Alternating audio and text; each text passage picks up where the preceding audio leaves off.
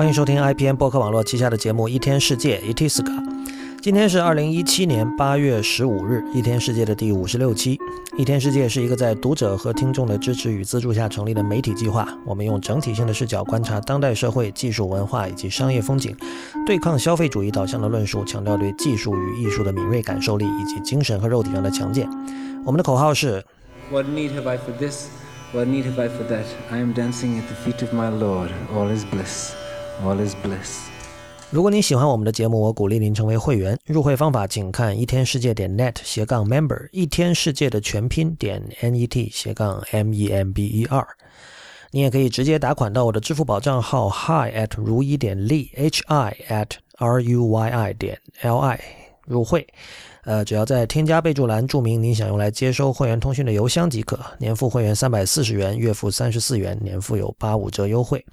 我们的网址是一天世界点 net，请大家使用泛用型播客客户端订阅收听，因为这是第一时间听到一天世界以及 IPN 旗下所有播客节目的唯一方法。关于客户端的推荐，请访问 IPN 点 li 斜杠 FAQ。好了，有一段时间没有跟大家见面了啊，但是一天世界当然没有停止。呃，如果您是在喜马拉雅、网易云音乐之类的地方听一天世界的话，呃，请允许我提醒您，一天世界还有大量的文字内容。呃，我们有一天世界的博客，呃，就是 blog 点一天世界点 net，同时我们当然也有会员通讯。呃，会员通讯之前一段时间的更新频率不高哈，在上周我恢复了正常的更新频率，也就是每周两到五篇。呃，有兴趣的朋友可以到我们的博客上，我会在每个周末把这个本周发出的会员通讯的列表，呃和简单的这个文字介绍发出来，大家可以去看一下。同时，我也会不定期的在博客上，呃，挑选。少量的会员通讯，把全文发出来供大家免费试读。其实对我来说，呃，一天世界的文字内容的重要性是远远大于播客内容的。呃，我非常理解音频内容，呃，对大家在呃情感上的怎么说啊？如果可以允许我用这个词的话，就是粘着性吧。嗯，就是听到一个人的声音是和看到他的文字很不一样的一种体验。呃，但是对我来说，我首先是一个写作者，其次才是一个播音者。好吧，那我们直接进入今天的内容。今天，今年是 iPhone 十周年哈，我们这个节目其实跟苹果跟 iPhone 的关系还是比较紧密的。所以在十周年的时候，我们大现在大家都知道，就是 iPhone 会有一个硬件上的比较大的设计的改变。呃，目前各种消息已经传的七七八八了，有一些呃，现在其实。我们现在能够谈论的大部分消息都是相对靠谱的哈，尤其是前两周，呃，有一位程序员通过这个苹果走漏的一份这个 HomePod，就是今年年底会开始发售的一款音箱啊，HomePod 这个那个固件 firmware 走漏了之后呢，有程序员从里面挖啊挖，就挖出了很多关于呃新一代 iPhone 的消息。呃，这里先说一下，在本期节目里和以后的一天世界里，我会暂时以 iPhone Pro 来称呼下一代的 iPhone，因为这个网上各种称呼很多了，有的叫 iPhone 八，呃，也有其他的一些称呼。但是目前来说，呃，大家倾向于认为新的 iPhone 会有三款嘛，呃，其中其实我相信大家。最感兴趣的是最高端的那一款，就是那款呃，像按照 John Gruber 等人的猜测，也确实会被命名为 iPhone Pro，这样就会跟它的那个 Mac 产品线的命名上就对称起来了，就像有这个 MacBook Pro 和 MacBook 一样。呃，不过在说 iPhone 之前，其实有另外一个消息，就是呃，这个应该是《华尔街日报》还是 Bloomberg 先捅出来的，说这个今年年底会推出独立版的 Apple Watch，啊。嗯，所谓独立版的意思，自然就是带四 G 功能的版本啊。这个其实，在 Apple Watch 一出来的时候，大家就迟早都料到了有这么一天吧，因为这可能是一个必然的一个一个一个一个过程。呃，当然，我们现在知道，就是 Apple Watch 要作为一个带四 G 功能的独立版本存在，也就是说，它不需要跟 iPhone 配对使用。呃，一个很大的一个掣肘。一个障碍就是电池的续航力。所以，呃，我们看到那个 John Gruber 在讲这件事情的时候，在最后多少有点鸡贼的说，他从苹果内部的一个那个线人，当然是匿名的，从那儿听说，就是 Apple Watch 的这个外形硬件设计上会有比较大的变化。呃，这个如果我们综合其他来源的情报，就是我们可以听到说，这个其实这个手表会变得比以前更大。那这个体积上的增加呢，很可能就是为了。呃，在续航力和这个四 G 上面取得一个平衡，因为就是现有的体积可能不足以让苹果放一个足够大的电池来保持足够的续航力啊。呃，我看到 New Cybert 在他就是 Above Avalon 那个人，他在自己的那个会员通讯里，甚至说他认为这个四 G 功能的四 G 版的 Apple Watch 的续航力会变成这个，它叫 Banking Hours，就是就是我们可能大家知道国外的银行下班比较早啊。他就说，这个四 G 版的续航力可能仅仅够，比如从早上出门带，然后带到下午下班，然后那个 手表就可能没电了。嗯，他认为这样的续航力是是足够的，因为他说，就是你充电充个十五分钟，然后其实又可以用一两个小时了啊。呃，当然这个这个我相信有很多人会觉得是在为苹果找借口啊，很多人会，我我相信如果它真的是这样的一种续航力，比如早上。八点到下午三四点这样的续航力的话，呃，肯定会成为网上耻笑的一个一个目标吧。呃，但是当然，目前这些都是揣测了。嗯，不管怎么说，这个 Apple Watch 从现在必须依赖于 App 呃 iPhone 才能够用到能够独立使用，能够独立呃有自己的这个通讯芯片，就是四 G LTE 芯片，这是一个重大的变化吧。因为 Apple Watch 其实从发售到现在为止，它在其实无论硬件和软件的变化都是相当有限的。嗯，我虽然现在已经习惯带它，或者甚至我可以说我不习惯不带它，但这更多是因为我希望能够以最小的身体动作看到时间啊。呃，尤其是比如说你在地铁上，你手拉着拉环的时候，这个这个掏不掏 iPhone 这个区别就是巨大的哈。对。嗯，还有偶尔，比如说看这个信息的，还有当然这个跑步的时候，健身那块的那个功能，大家都是有目共睹的。但除此之外，其实它的用处确实是不大的。呃，当然，我看到 New Cyber 他有个说法，他认为就是苹果故意走漏的消息。这个当然我们知道，苹果经常这么干了，其他科技公司也经常这么干，他会故意放一些真真假假的风给媒体，而且可能就是同一套情报，他会把它拆成几份，然后其中的某一些消息给这家，某一些消息给那家，是吧？呃，Cybert 本人的理论是说，那个因为今年肯定大家的这个目光主要都聚焦在新的 iPhone 哈，就是所谓的十周年版 iPhone 上，所以。不希望，可能不希望这个 Apple Watch 的风头完全被它抢去啊，嗯，这是有此一说吧。嗯，不过另外我们也可以看到哈，就算今年年底真的出了这个四 G 版的 Apple Watch，事实上它作为这个一个产品的生命周期，它仍然处于一个非常非常早期的阶段。呃，相反就是 iPhone 已经是一个完全熟成的一个一个产品了。所以，呃，在某些人想象的，就是比如说，在在有些人看来，有一件事情是无论如何在未来的某个时间点一定会发生的，就是 Apple Watch，呃，取代了 iPhone，或者说 Apple Watch 在我们的这个数字生活里占据了目前 iPhone 在我们的数字生活里占据了这种非常核心的地位。呃，我们站在今天，其实很难想象，如果那一天真的来到了，iPhone 会。会被我们怎么用？因为今天其实就是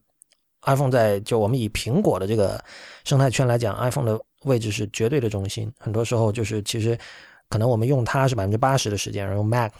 和这个 iPad 是百分之二十哈。那当然我自己不是啊，因为我我用 Mac 的时间可能比 iPhone 要更多。但是呃，所谓的普通用户。我觉得刚才那个百分比很可能是成立的。那么，如果这个百分之八十被 Apple Watch 占据了，这样的一个未来可以想象吗？现在我们看，很可能是不能想象的。或者说，至少在大家这两年都非常热衷于去讨论的这个 Voice First 时代真正到来之前，我们很难想象我们所有的交互和这个信息的发送和摄取都是发生在一个那么小的 Apple Watch 那么小的一个屏幕上。所以，那显然就是有一部分的沟通工作也好，或者这个信息获取工作也好，我们是需要通过耳朵，需要通过音频而非视频来来去做的啊。然后接下来就是可能就是当我们只需要显示只言片语或者一点点的这个密度不高的信息的时候，我们在 Apple Watch 那个小屏幕上做。嗯，但是我觉得，如果说这一天会来，我推测无论如何都要可能要五到十年的时间。呃，因为我们可以看到，就是这个新一代的这个 iPhone Pro 啊，它仍然是有很多可以让我们期待的地方。我们我们完全可以想象，这一代 iPhone 出来之后会呃引发很多人的，无论是这个购买欲，呃，还是对 iPhone 的又一波的兴趣吧。呃，我们可以看一下目前为止出现的留言哈。呃，第一是取消 Touch ID。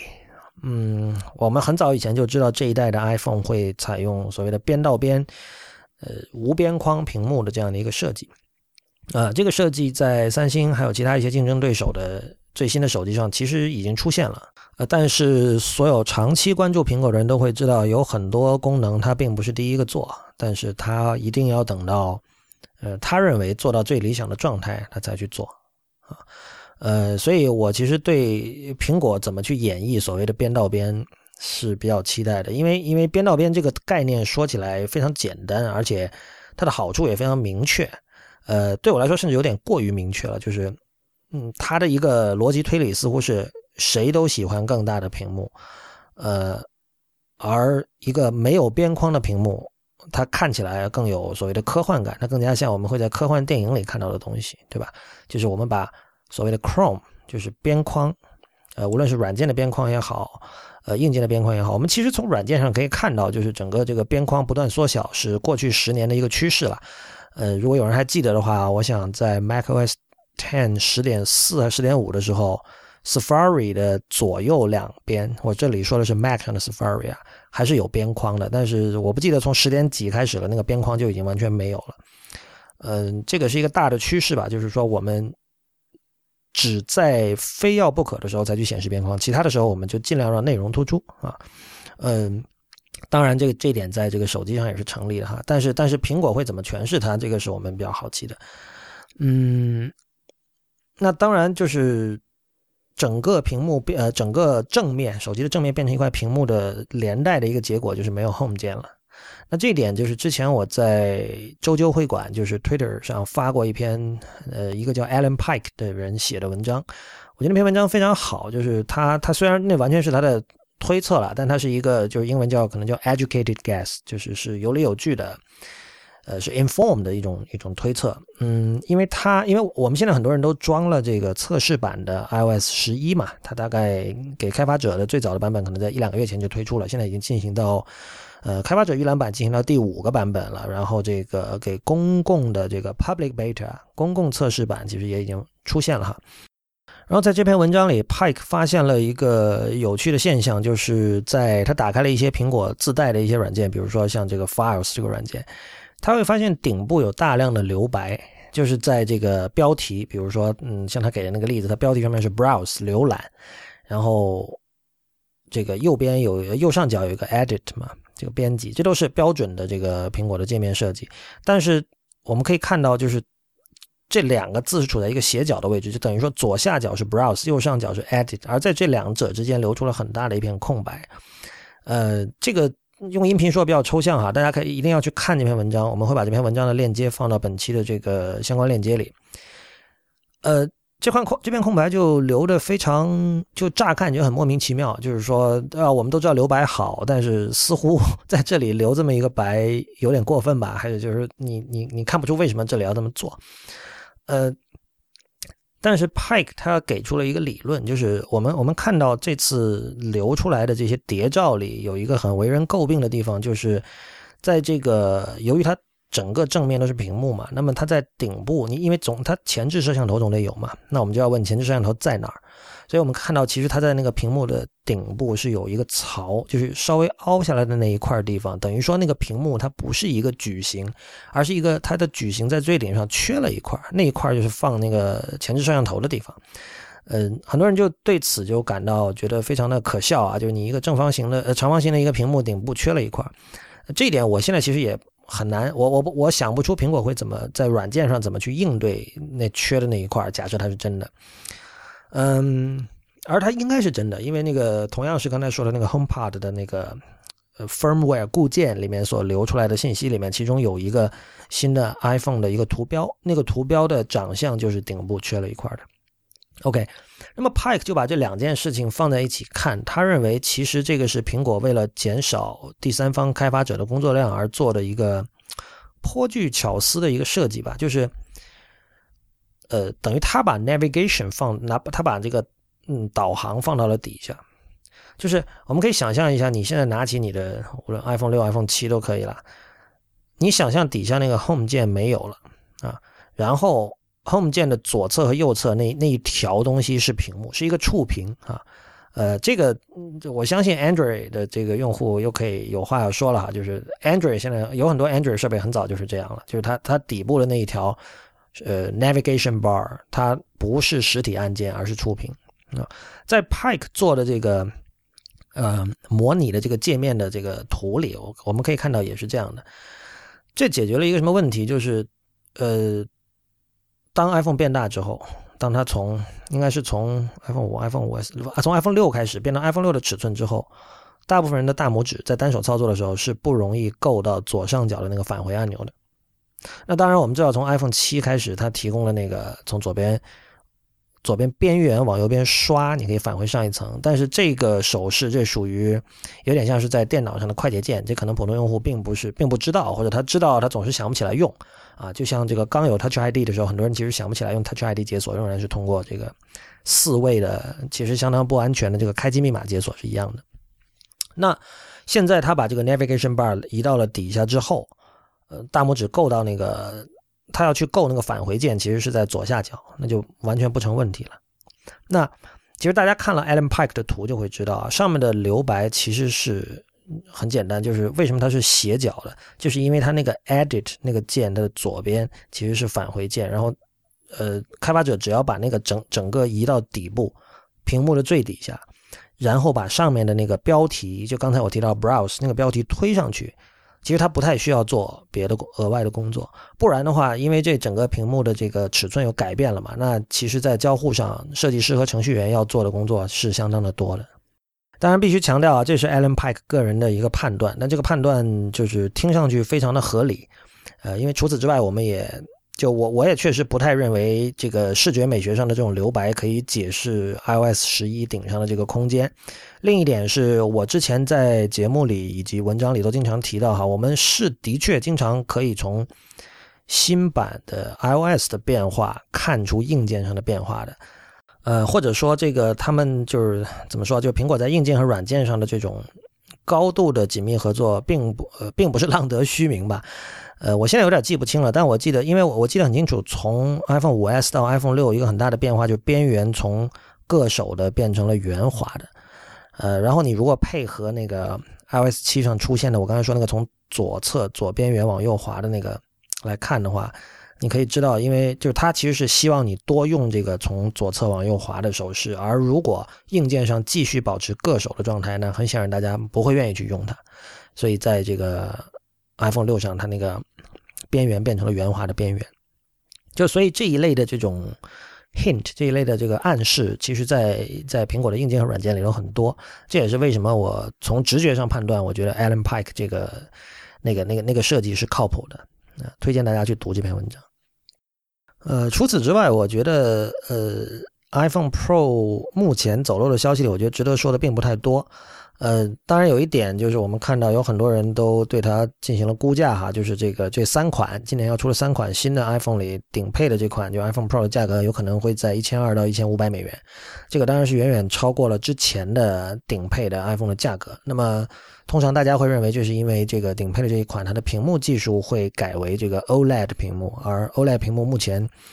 要在 iPhone 这种规模的，就是。一年要做几千万台这样的规模的产品上应用，其实还并不是那么的成熟，呃，这就导致至少其中一个原因吧，就它没有办法再做到以前的那样的七百八百这样的价格，然后仍然可以保持苹果的那个利润率。呃，当然我们也会想哈，就如果它如果卖到一千二或一千五，基本是一个翻倍的价格，那么很可能它会有一些别的杀手锏，或者有一些呃别的没有的东西。嗯啊，不好意思，刚才有一个重要的事情忘说，就是如果取消了 Touch ID，我们怎么办？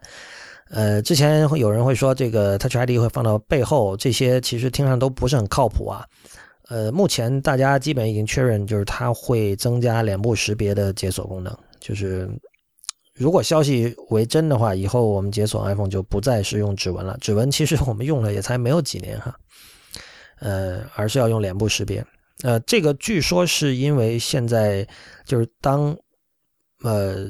手机正面没完全是屏幕了之后，它没有办法做到在屏幕底下，没有办法可靠、可靠、靠谱的做到。呃，在没有实体 Home 键的情况下去实现 Touch ID 的技术，嗯，我不太确定。就从我看到的消息来说，我不太确定这个脸部识别解锁会是一个暂时的过渡解决方案呢，还是未来都这样？嗯，当然，我们我们想到脸部识别，首先有一个问题，就是因为我们现在我们现在想象中或者我们用过的脸部识别都是需要正对着你的脸，对吧？那比如像现在的一个很常见的场景，就是我们睡醒的时候，我们摸身边的这个 iPhone，然后把它举起来的同时，大拇指就放在它就呃放在 Home 键上解锁，这个动作怎么办？还是说我一定要在迷迷糊糊的时候把它举到脸上，然后正对着自己脸拍一下才能够解锁？如果是这种情况，那很显然这个用户体验是非常不好的。呃，之前也看到有消息，就是说他们有某种特别的技术，可以让简单说就是可以让你斜着进行脸部识别，就是你不需要把摄像头正对着脸，也也可以识别。这个听起来非常的，我不喜欢这个词啊，但是如果能做到这个，就听起来非常的黑科技。呃，所以我们也只能说拭目以待吧。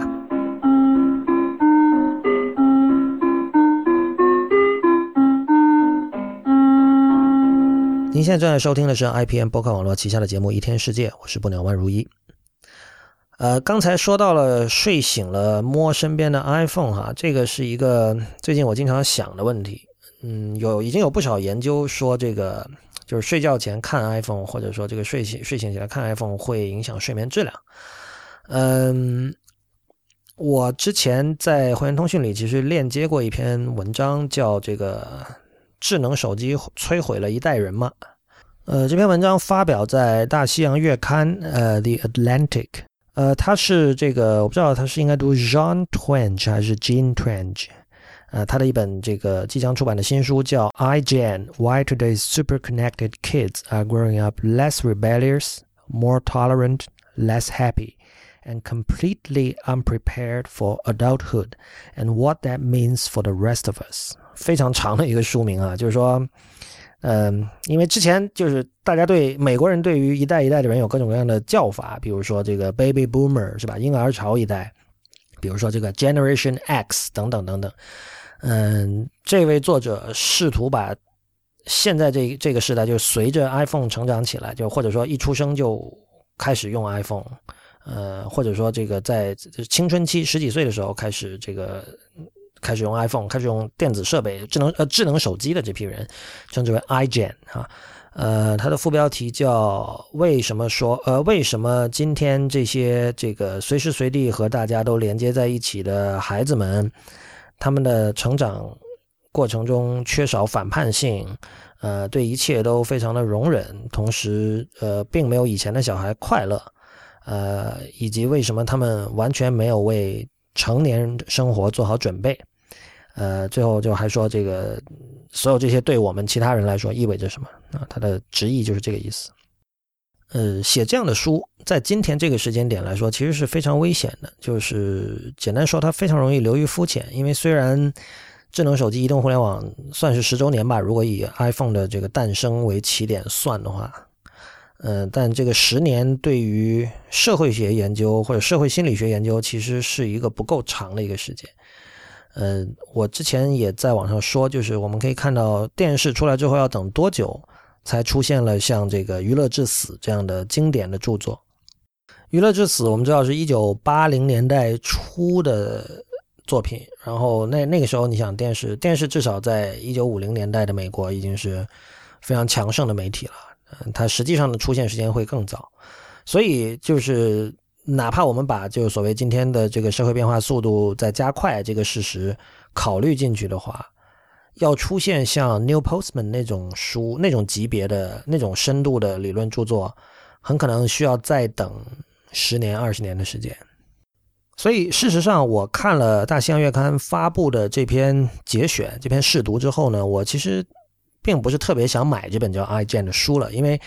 嗯，这个作者就是叫 Trench 的这这位作者，他是心理学家，然后他研究了他他说他研究代际变化，就是这个 generational differences，就是一代人和另一代人有什么变化，已经研究了二十五年了。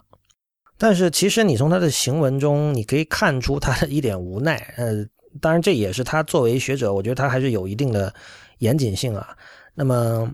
一方面就是觉得可能这个时间点写这样的书会好卖，可能有这方面的考虑。但另一方面，他也知道，就是其实很多结论是没有办法下的。比如说，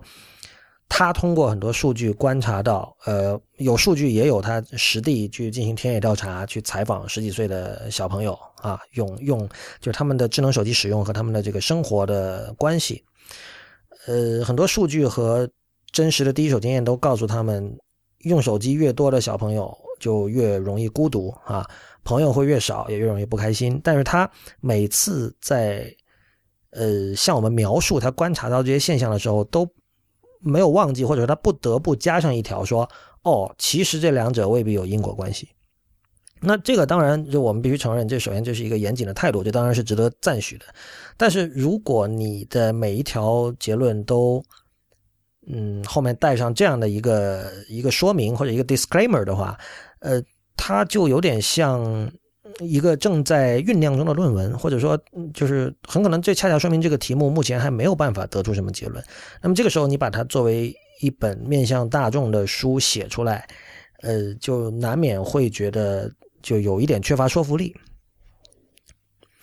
呃，比如说像刚才那个结论，他也提到，就是说，事实上我们可以看到。呃，热衷于在三次元世界跟小别的小朋友玩的人，他在社交媒体上，在 Facebook 上他也很活跃啊。呃，相反，在 Face Facebook 上就比较孤僻、比较宅的人，他在真实生活中可能确实朋友也不多。所以从这个角度说，你很难说哦，是因为用手机玩 Facebook 玩多了，导致他在真实生活中没有朋友，对吧？但但是另一方面呢，又有统计数字告诉他，确实有这样的趋势，就是你。在这个 Facebook 里花的时间的这个长度，是和你的这个嗯交友的热衷程度是成反比的，是也有这样的数据啊。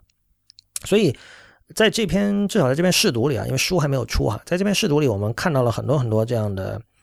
说法。这里有很多说法其实是我我可以说我们是不需要一位学者告诉我们的，比如说呃像。长期或者说重度的手机用户会比较不擅长，甚至不愿意跟真实世界里的人、跟朋友来往。这个很可能是我们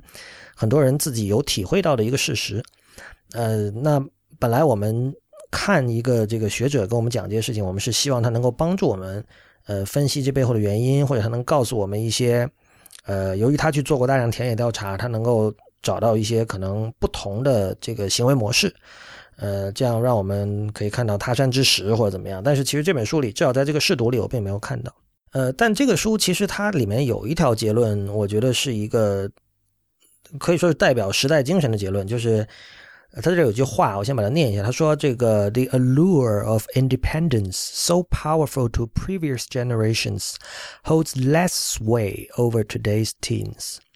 呃，就是说这个独立这件事，简单来说就是独立这件事情在今天不像以前那么有吸引力了啊。他这里举了很多例子了，就比如说以前的小孩是非常热衷于考车牌的，因为汽车文化在美国文化里非常重要。嗯，大家都觉得这个越早拿到车牌就越威风，而且有了车可以随意去自己想去的地方，这点很，这点对。青春期的少年来说是非常重要的事情，有重大的意义的事情。但是现在越来越多的美国青少年就是是要被父母逼着去考车牌，嗯，可能因为比如说哦有 Uber 啊，或者有或者干脆他就不太愿意出门，比较宅啊，就是在地理上去 travel 已经对他们来说显得不是那么重要了啊。另外，他一开始举的一个例子是一个十三岁的小女孩，就是。他就首先，这个作者想到自己的童年，就是比如说那个周末的时候，他如果能有那么一两个小时的空空间，可以自己去商场或者去别的公园或者什么地方玩，是非常开心的。就是那段时间父母不跟着他，但是他采访的这位十三岁的小女孩呢，就是说他问他你周末去干嘛？他说哦，可能跟爸妈去商场买东西或者去商场玩。他说那爸那那个爸妈会一直跟着你嘛？然后这个小孩说啊，那会的，因为他会，他不仅跟着我，他因为他怕我出事儿啊，怕我不安全啊，会亦步亦趋的跟着我，而随时就是隔三差五就要向他通过手机要报告啊，目前在哪儿，在干嘛，有没有事儿啊？而关键是这个小孩不觉得这有什么问题，就是按照这个作者的描述，我们可以想象啊，就我觉得不止这个作者可能比我大一点了，但是哪怕是我这一代人。就是我们不会觉得 这种生活是理想的，就是我们会希望某一段时间父母不要打扰我们，我们我们有自己的一个空间。嗯，但是根据这位作者的描述，似乎就是这一现在这一代的呃这个青少年对这件事情没有那么多的执念了。我为什么说这是代表了时代精神呢？因为我想到那个。Marginal Revolution 那个博客的作者，他就是今年出版的一本书，叫《The Complacent Class》。我以前应该在博客里提到过，就是 complacent 就是觉得自己现对安于现状吧，对安于现状。就是这本书的作者 Tyler Cowen，他呃举到的提到的很多这个现象啊，其实跟刚才那本 iGen 的作者提到现象是很一致的。就比如说汽车文化的衰落啊。呃，比如说反叛精神的衰落，嗯，当然包括现在这两天这个 Google 的那个 diversity 事件，大家在吵啊，就 James Damore 因为写了一篇跟性别政治有关的宣言，然后被 Google 开除的事情。所以，像像这一类的这种关于呃平等、关于多样性这样的话题的出现，嗯，它其实是伴随着呃整个国民变得更加。用他用口吻的话，就是变得更加 complacent。呃，但是你如果愿意用更加粗糙、更加片面的词形容，你也可以说他们变得更加柔弱，呃，更加小清新，呃，更加没有担当，呃，更加愿意呃怎么说啊？愿意呃更加没有反叛精神。呃，尤其是在青少年这个，就是我们一至少历史上我们一向认为这个十几岁到二十几岁的人是应该勇于挑战权威，对吧？呃，应该有怀疑精神，呃，应该有那种无论如何我要把一件事情干下去，就不管这个周围的人怎么看，不管这个 social norm，不管社会上的成俗怎么看，我都一定要坚持己见，有这样的一种精神，或者说你有热血，有有革命的这种意识，有反叛的意识，这些东西似乎在呃新一代的美国人身上，呃变得稀薄了，呃，至少 Cohen 是这么观察到的，呃，事实上，我觉得我们。我们的听众里有，我们大家多少也能观察到类似的现象吧？就如果你是在美国读书的话，呃，或者你是比较关注美国的各种情况的话，嗯，你可以从的文化产品上，还有很多其他的这种，呃，整个社会的各种角落里看到、闻到这种信息、这种这种气息。这种气息未必是你可以，呃，很好的用确定的语词把它表达出来的。我们也可以说，像呃，Cohen 说的。呃，他观察到的所谓每一个现象，我们可能都可以找出反例，但是整体来说，这个这个时代确实传递出一种这样的感觉。这个包括像我以前讲说，这个呃，英国的音乐记者 Simon Reynolds 他发明那个词叫这个 retro mania，呃，就是在音乐上的一个一个特点。这个特点其实在现在的流行音乐界是非常非常普遍的，就是说，其实就是怀旧狂潮，嗯。我喜欢举的那个例子是 Taylor Swift，他那张一九八九那张专辑，他会说我要做一张八零风的专辑，因为我很喜欢 Madonna，Madonna 是我的偶像。那么我现在成名了，我要向我的偶像致敬，我要用他的风格做一张专辑。这其实就是一件非常奇怪的事情，就是你作为这一世代的年轻人的偶像，你自己本身是大众偶像，你。却对呃过去十几、二十、三十年前的这个偶像，就是忙不迭的要去致敬，而不是说我要做出跟他们不一样的东西。而这一点并不仅仅存在于像 Taylor Swift 所代表这样的主流流行文化，在原本我们认为应该具有爆炸力、具有反叛感的这种，呃，你愿意叫亚文化也好，你愿意叫地下文化也好，呃，同样有这样的现象。就是比如说，在这个地下电子音乐界、实验音乐界，有这个古董合成器的狂潮。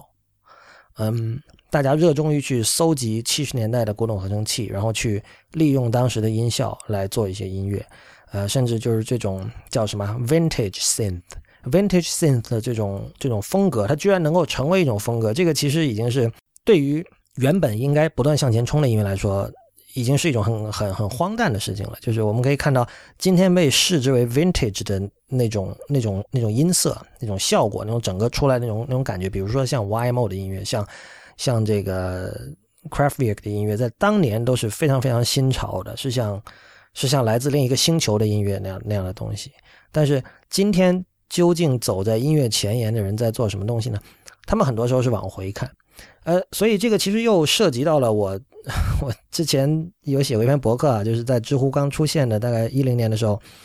我半开玩笑的问过一个问题，叫“音乐死了吗？”呃，我说半开玩笑，那当然我知道，就今天大家都还在作曲、唱歌、出专辑、买唱片啊，这个，但是我越来越觉得音乐变成了一门手艺或者说工艺。呃，我们可以想象一下，今天仍然有人到美院去学习油画，对吧？但是你，比如说我们说你喜欢什么油画，大家想的可能都是这个莫奈啊、梵高，呃，更早的这个。意大利的画派的那些人，就是很少有人会说我喜欢的是二十世纪的油画，但是，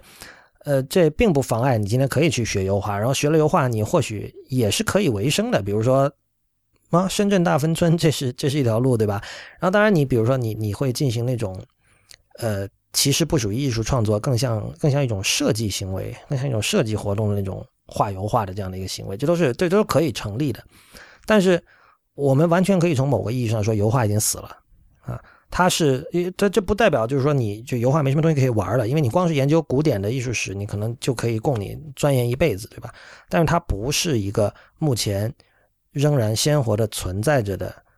一种艺术形态。我觉得音乐正在走向走向这个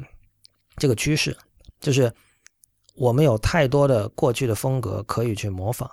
啊，可以去致敬。呃，然后每一种模仿和致敬呢，在这个高度商业化的社会，又可以被 monetize。呃，它既然可以被 monetize，它就一定会被 monetize。所以我们现在看到，呃，学音乐可能最好的出路是给游戏或者影视去做配乐。呃，有很多人他一方面他自己有在所谓做自己的作品，就是不考虑受众，所以这这这是一个 myth 啊。但是我们现在暂且这么说啊。但他有另外一部分作品是对，就是。拿来为生的作品，就是我觉得这会是音乐的整体的一个方向。就是哪怕我们现在在很多所谓为自己创作的那个音乐人身上，我们也看到，就是你可以从中听出无数的 reference，听到无数的梗，无数的梗。而且很多时候，如果你把这些梗拿掉，这些音乐就几乎什么都没有了。就听起来有点跑题，但我想说的就是，呃，在一个 Tyler Cowen 和那个 IGN 的作者所怀念的那个时代，呃。不会出现这样的情况，因为大家默认的是我不要 complacent 啊，我我我一定要有反叛精神，我不要跟父母在一起，我要创造自己的世界。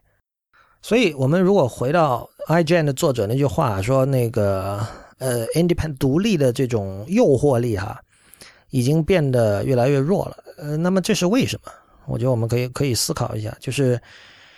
呃，一个最简单直接的答案，就是因为通讯更发达了。因为这种通讯的发达，其实让我们实现了一种伪独立，就是我们会看到，我们比如说，我们现在很多人经常喜欢说，哦，我不需要跟任何活人说话，我就可能完成，我就可以完成一件什么事情。呃，比如说完成点餐。那大家就是，其实我有时候也会觉得，尤其比如说我生病的时候，那我会觉得，哦，能够叫外卖确实是很舒服的一件事情。呃，那当然就是，比如说在日本，很多人会知道，就是。很多拉面店，你确实是不太需要跟里面的服务员说话，因为它有一个机器摆在外面。因为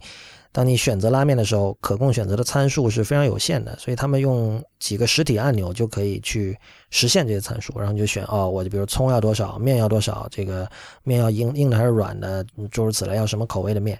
然后按完之后，你把这个钱币投进去，然后它有有有有一块牌子吐出来，你把这个牌子给侍者，然后你他就会把这个你要的这个拉面给你。你同样是不需要说话的，这个就是怎么说呢？每次当我看到呃那些 Voice First 的这个支持者、拥护者，嗯，他们在讲说，哦，你可以对我们的 AI 说，呃，给我找一个这个八月十二号到十六号在洛杉矶，呃，预算在三百到五百美元之间，然后有呃非吸烟房，网速要在多少到多少，同时离某个场地多近多近这样的房间。然后他会把这个作为他的 AI 的一个卖点，但难道你不觉得要说这么大一大串话去选房间，真的不如刚才我说的这个选拉面要简单吗？就之所以日本人会出现那样的拉面机，就是因为很多人不喜欢跟别人说话才会这样。现在这些主张 voice first 的人，虽然他们本意是好的，虽然我们知道说话可能是第一性，而写字是第二性，就是我们有有很多人有有不会写字的人，但是他仍然是会说话的，对吧？但是如果你对 voice first 的想象只是把一堆呃参数，然后用自然语言把它串起来，这个我觉得我相信大家会同意，没有人会去会去用这样的产品的。呃，所以回到刚才的话题，就是我认为呃这种智能设备和移动互联网所构成的这种不需要跟别人沟通，呃，它会给你一种独立的幻象，就是我只要一个人，我可以完成很多事情。但是事实上，你并不是一个人完成了很多事情，你仍然是。再通过跟别人沟通而完成，但这种沟通会变得更加的呃非人化，呃或者说僵化，就是这我觉得这个是绝对会影响你的口头表达能力，这个我觉得是毋庸置疑的一件事情啊。嗯，当我们面对面的时候，口头表达其实还包括怎么说啊？呃，可以可以把它抽象为一个人调动脸部肌肉的能力。对，当我们要要呈现某种表情的时候。呃，同时在说话的时候，其实这个这这种，我觉得脸部肌肉是需要训练的。就是你长期不进行这样的训练，你毫无疑问嘛，就是你是会退化的。呃，但是如果我们回到这本这篇文文章啊，就那本 iGen 的这个试读，叫智，它的那个试读标题叫“智能手机摧毁了一代人”嘛。很显然，这一代人不是指的我们这一代人，就不是指的我和各位听众，而是指比我们更小的一代人啊。呃，我觉得这个是。可能更值得、更迫切的需要我们去思考一件事情，因为我们知道，当人成年了之后，呃，很多时候是身不由己的。就是，比如说，很多人会知道，整天这个像毒毒瘾发作一样，的盯着手机去刷朋友圈或者看什么是不好的，但是，呃，出于各种各样的理由吧，他并没有办法改变，或者说他生活中有更重要的事情要关注。但是，我相信各位已经观察到了，就是在。过去十年出生的小朋友，嗯，他们和电子设备的关系跟我们其实有了有了本质变化。就我，比如我自己来说，我已经见到不止一个小朋友，就是在一到四岁的这个区间内哈，他是必须看 iPad 才会吃饭的。就是那这个时候，其实我们，我我绝对不是说这个是，我绝对不是在责怪这些家长或怎么样，这是一个非常难以怎么说，非非非常大的一个难题，就是。呃，我们都知道带孩子很累，很不容易。然后，如果说这个像 iPad 这种东西成了一种类似这个怎么说止痛剂一样的东西，就是你那时候你已经很累，你已经很忙，然后你知道你把这个止痛片给他吃了，他就会安静。那这个时候你给不给他吃？我想唯一的区别是，呃，我们对于任何药物的副作用多少，我们会有一个默认的一种警惕，但是对于这个电子设备，其实我们是缺乏这种警惕的。而这种缺乏警惕，很重要的原因之一是我们也在每天吃这样的药丸，对，就是很可能大人们自己他就是这种药物的上瘾者，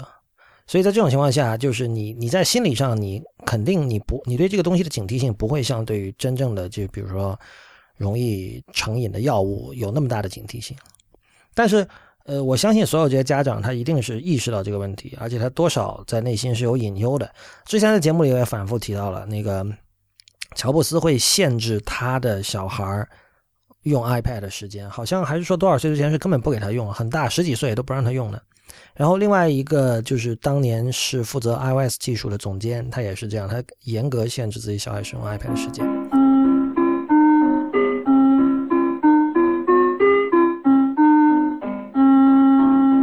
呃，在电视刚刚出来那段时间里呢，有很多学者都研究过电视对于年轻人的脑部的这个作用。这种研究其实现在还在进行了。就你现在可以，你去网上找的话，你可以看到有这种医生写的，在二零一一年还是一三年写的文章啊，说在《纽约时报》上登的，说这个电视对于这个 teenager，对于小朋友们会呃广电视广告，它主要讲指的广告会对他们的脑部产生什么样的负面的影响。比如说，这个酒类的广告会增加这个，会提起让这个一个人更早的会想去喝酒，并且会增加酗酒的几率、发生事故的几率等等等等。所以，呃，这类的研究一直有人在进行。然后我们可以看到，比如说，如果今天讲电视这种东西的话，其实多少家长对于小朋友的这个看电视的时间是会有一定的限制的。但是，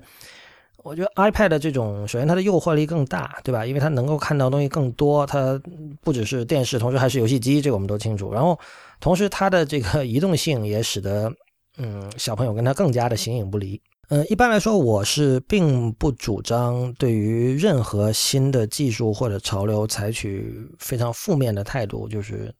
比如说，它这个智能手机会摧毁了一代人嘛？这显然是一个设问。那通常来说，我对这种设问的答案是是否定的，因为其实自从人类进入现代化的这个阶段以来，就有不同的各种各样的东西不停的在摧毁我们。那但是我们也有各种各样的反制措施吧？应该说。呃，但是的确，像智能手机这种东西，似乎就是在我们的想象里来，是一个确实是一个前所没有的、未有的东西。它的吸引力以及它的那种让人无可奈何的程度，呃，让不同代际的人都上瘾，并且无可奈何的程度，以及以及这个移动 （mobile） 这个东西本身所带来的便利性，以及它的硬币的另一面，它的副作用，呃。这些事情的规模，或者说它的这种强度，都是我们以前没有见到过的。所以，呃，我又想到想回那个刚才说这个独立这件事情的吸引力对于现在的年轻人在降低哈。呃，我其实自己也经常想这个问题，就比如说，嗯，一天世界是一个独立媒体，然后但是在在一个至少我心目中我希望存在于其中的一个社会，是有很多这样的独立媒体啊，呃。其实互联网给了我们这样的一个承诺，互联网让我们，就以前我们讲过 Zim 嘛，地下杂志、独立杂志，是在一个很资源非常有限的情况下，我无论如何也要把自己的某一种呃 message、某一种声音发出来，而用比较原始但是富于创造力和冲击力的方式做的一些杂志。互联网显然是让这样的东西更容易出现了，但是事实上我们看到，就今天的年轻人里有这种，我们以中国来说哈，呃。独立其实和创业热潮是一种相反的东西，嗯，